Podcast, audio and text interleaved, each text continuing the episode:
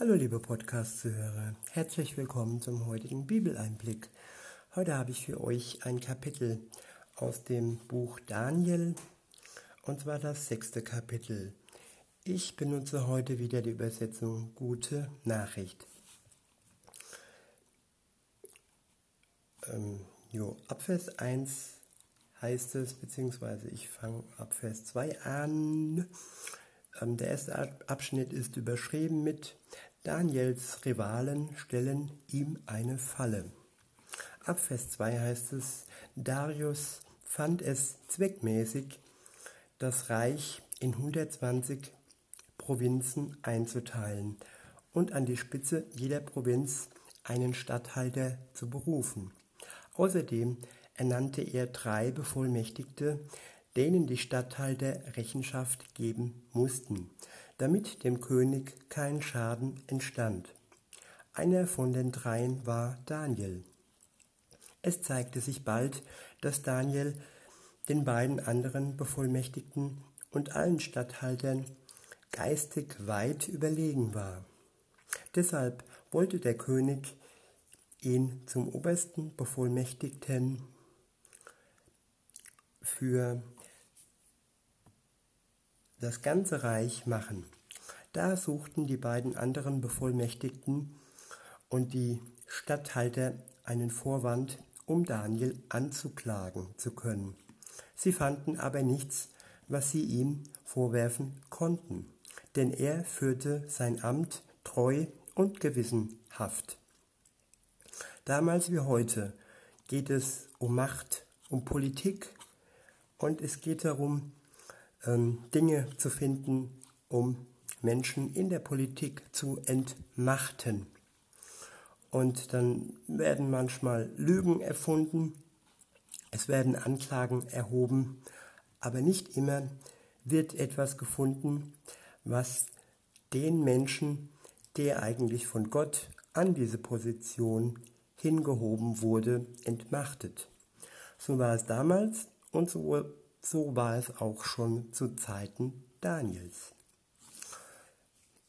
Weiter heißt es, sie fanden aber nichts, was sie ihm vorwerfen konnten, konnten, denn er führte sein Amt treu und gewissenhaft. Sie konnten nicht die geringste Nachlässigkeit entdecken. Da sagten sie, der einzige Punkt, wo wir ihn fassen, wo wir ihn fassen können, ist seine Treue zum Gesetz seines Gottes. So begannen sie sich alle miteinander eilig zum König. So begaben sie sich alle miteinander eilig zum König und sagten, König Darius, mögest du ewig leben. Die Bevollmächtigten deines Reiches, die Militärbefehlshaber, die Statthalter, die Ratgeber und die Unterstatthalter sind übereingekommen, dass du folgenden Befehl erlassen und für eine strikte Befolgung sorgen sollst. Wer in den nächsten 30 Tagen ein Gebet oder eine Bitte an irgendeinen Gott oder Menschen richtet, außer an dich, unseren König, der soll zu den Löwen in die Grube geworfen werden. Welch tückischer Plan war dies doch, all die Gegner Davids, äh, Daniels, sorry, haben sich zusammengetan und einen Pakt geschmiedet und haben den König davon überzeugen können, dass kein Mensch in seinem Reich einen Gott oder einen anderen Menschen außer dem König anbeten dürfen. Man möge es kaum glauben, aber es ist wirklich passiert.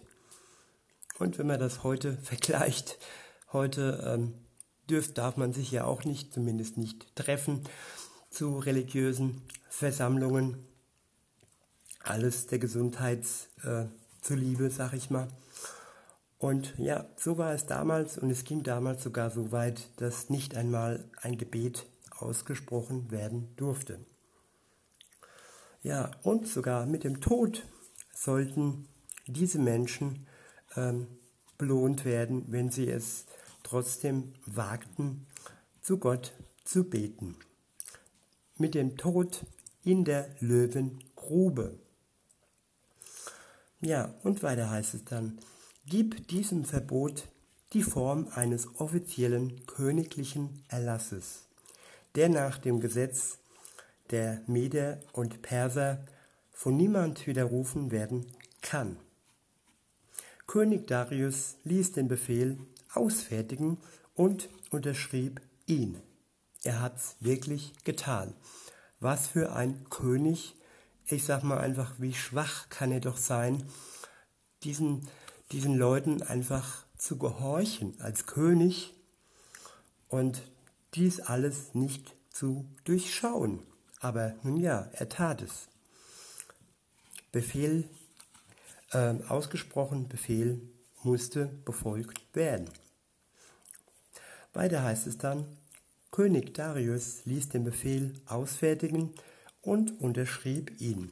Daniel hatte im Obergeschoss seines Hauses Fenster in Richtung Jerusalem. Dreimal täglich kniete er dort nieder, um Gott zu preisen und seine Bitten vor ihm zu bringen.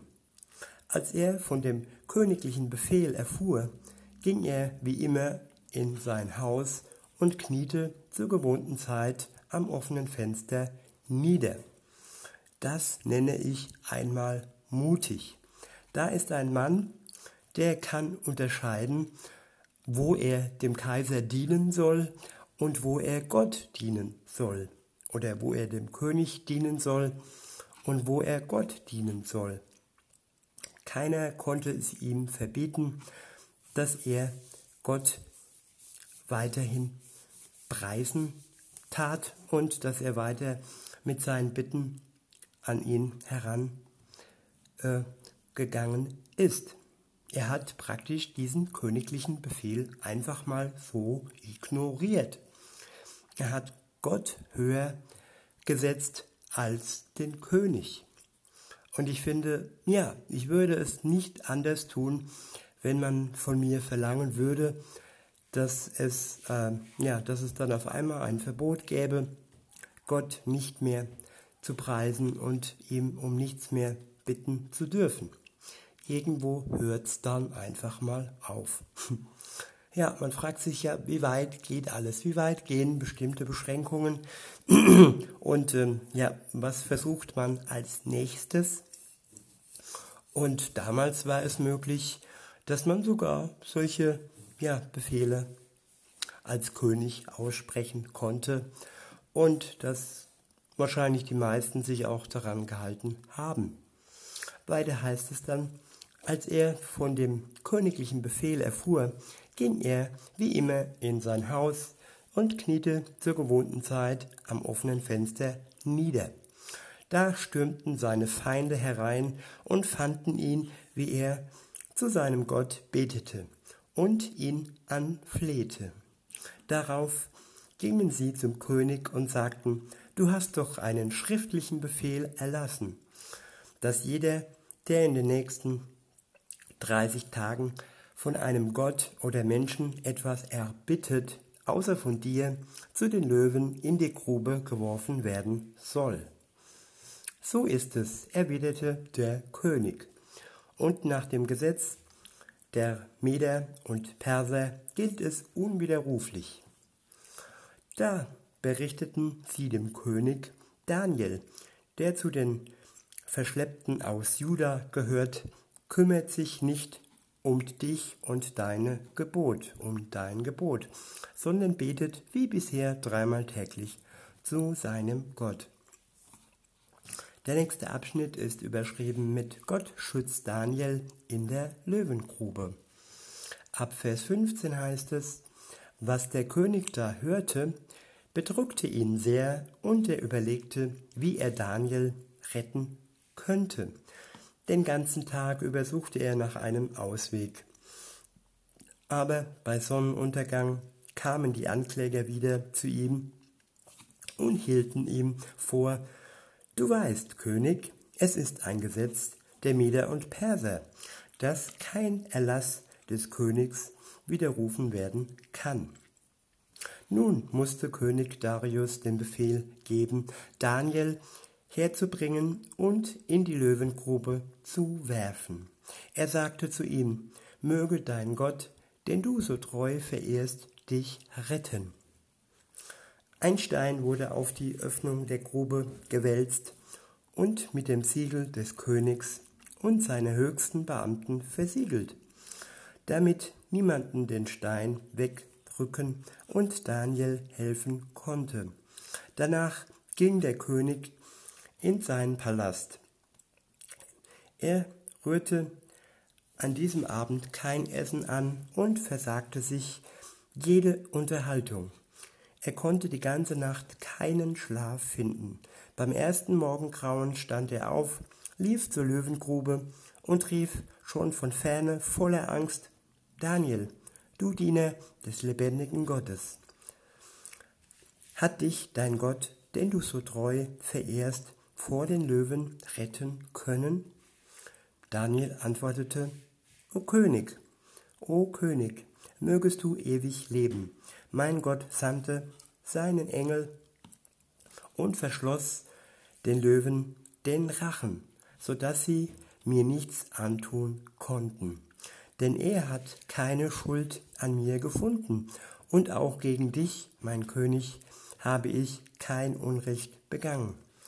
Der König war überglücklich und befahl, Daniel aus der Löwengrube zu holen. Daniel wurde heraufgezogen. Er war völlig unverletzt geblieben, weil er seinem Gott vertraut hatte.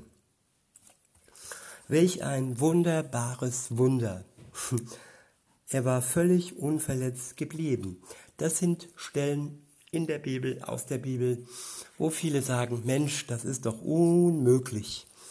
Ja, eine andere Stelle ist vielleicht, ähm, als Jona vom Wal gerettet wurde. Aber ich antworte darauf, nichts ist Gott unmöglich. Er ist der Schöpfer der Wale, er ist der Schöpfer der Löwen und er ist unser Schöpfer. Und wenn er es so will, so rührt der Löwe eben Daniel nicht an.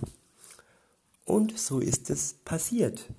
Und das sind Verse in der Bibel, wo wir einfach Gott vertrauen können und ihm wirklich diese Größe zusprechen ähm, sollten, dass ihm nichts unmöglich ist. Und wir können es auf die heutige Zeit übertragen, auf Zeiten der Pandemie, auf Zeiten von solch großem Unheil und von solch großer Krise, dass Gott den Menschen, der an ihn glaubt, der treu sein, seinen Geboten folgt, ihn, dass er ihn unversehrt lässt. Natürlich sind wir an Gebote ähm, ja, gebunden, an Gesetze gebunden und natürlich ist das kein Aufruhr, kein Aufruhr und kein Aufruf zum Widerstand. Es geht einfach darum, dass wir so wie Daniel ruhig bleiben und keine Panik und der Panik nicht verfallen. Weiter heißt es in Vers 25. Der König aber befahl, die Männer, die Daniel angezeigt hatten, samt ihren Frauen und Kindern zu den Löwen hinunter zu werfen. Sie hatten noch nicht den Boden berührt, da fielen schon die Löwen über sie her und zermal zermalmten ihnen alle Knochen. Daraus schrie, schrieb König Darius an die Menschen aller Nationen, Völker und Sprachen auf der ganzen Erde. Das muss man sich mal vorstellen. Was war das für ein Erlebnis für diesen König? Welch Entwicklungsschritt, welch Reifeschritt tat er. Erst hat er wirklich auf diese Leute gehört und äh, sich von ihnen missbrauchen lassen, seine Macht missbrauchen lassen. Und ja, dann hat er ihnen aber die Strafe zukommen lassen, zukommen lassen, die sie eigentlich dem Daniel ähm, aufgedrängt hatten. Und diese Läuterung des Königs führte sogar so weit, dass er einen Brief schrieb an alle Menschen, aller Nationen, Völker und Sprachen auf der ganzen Erde. Das ist ein sehr, sehr bewegender Schritt. Und was schrieb er? Er schrieb Glück und Frieden euch allen. Hiermit ordne ich an, in einem, in meinem gesamten Reich soll man den Gott Daniels fürchten und vor ihm zittern, denn er ist der lebendige, ewige Gott. Ich wiederhole, denn er ist der lebendige, ewige Gott. Sein Reich ist unzerstörbar und seine, Herrlich, seine Herrschaft nimmt kein Ende. Er kann befreien und retten. Am Himmel und auf der Erde sind die Zeichen seiner Macht zu sehen. Er hat Daniel aus dem Rachen der Löwen gerettet. Welch ein Wandel dieses Königs. Ja, er wurde zum großen ähm, Verbreiter der Botschaft Gottes. Und vom kleinen Schwächling, sag ich mal, wurde er zum machtvollen und zum großen Verbreiter der Wahrheit. Weiter heißt es in Vers 29, Daniel aber wurde hoch geehrt während der Herrschaft des Königs Darius und auch unter der Herrschaft des Perserkönigs Kyrus. In diesem Sinne wünsche ich uns allen wirklich, dass wir uns Daniel als Vorbild nehmen und immer auf die Beziehung schauen oder ja, neu eine Beziehung mit Gott beginnen. Denn wer wirklich ihn auf seiner Seite hat, der braucht nicht einmal Angst vor Löwen zu haben, dass sie ihn zerfetzen.